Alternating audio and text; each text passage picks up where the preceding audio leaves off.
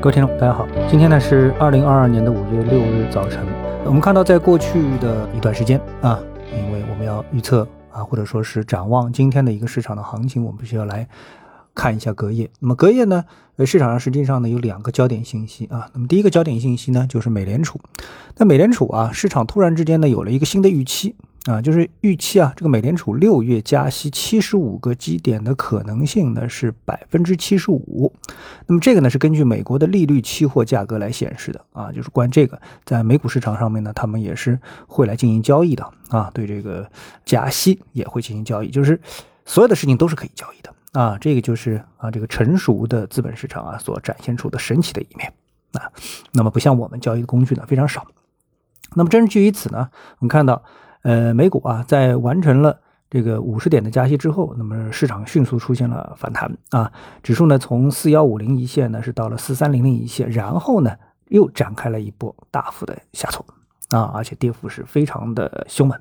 啊。那么这是呃我们看到的这个美股市场对市场造成的一个负面的影响，而且这种影响呢，由于美股呢一般领涨。啊，领涨领跌全球的市场，所以呢，对于亚太市场啊，一定也会产生影响。那对 A 股市场呢，多少呢也会产生影响啊。那么对于 A 股市场而言的话呢，我们所关注的一个核心的消息呢，就是我们关于这个疫情政策啊，它的一个坚持啊。昨天晚上呢，大家可能都已经看到了，那关于这个疫情啊，我们呢新闻联播呢又继续啊有新的最高级别的政策的发出啊。那么大家呢是号召大家一定要坚决的打赢这场疫情的这个战争。啊，那么呃，我们呢对这个呃政策，我们想我们也没什么资格啊去评判这个政策啊。那我们只能说呢，从各个市场方面来说，那么现在呢，因为呃打仗，我们都知道啊，这个它需要成本啊，所以呢。市场呢对这个理解呢可能呢就不会太正面，就是市场啊它是逐利的，那就不会理解的太正面。那你们看到呢各方面的指标啊，也有可能美股就是受了这个事情的一个影响啊。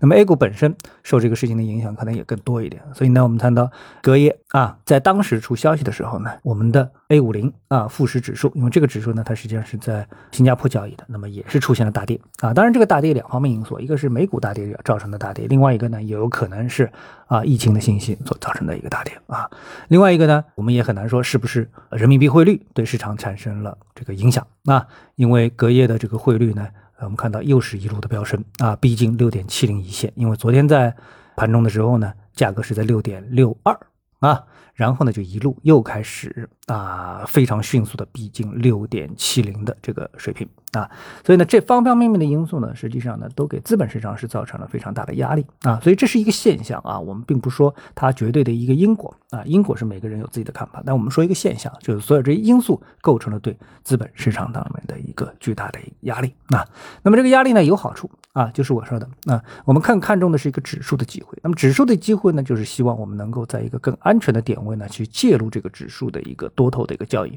啊，而且呢，它的每一个啊，我们说每个波段，它都会有非常精确的缠论的技术分析的这样的一个结构来供你进行交易的一个这个参考。所以呢，高抛低吸呢，那么离不开技术分析，而这种交易呢，更多的呢是体现在指数上面的一个交易，因为指数的流动性好，而在个股上面呢，随着市场的这个越来越大。啊，越来越庞大，个股的数量越来越大，所以它的流动性会变得越来越差，特别是在个股身上。所以呢，呃，我依然是坚持说，啊，整个的一个市场，随着市场的庞大，随着指数的这个运行，它的交易的这个可交易性啊，在指数层面的可交易性其实是越来越大啊。所以呢，我还是建议大家呢，能够把更多的对于如何交易这件事情呢，哎，通过技术分析的方法啊，放在这个指数层面来进行操作。啊，好，谢谢各位啊，那么我们下午的时间再见。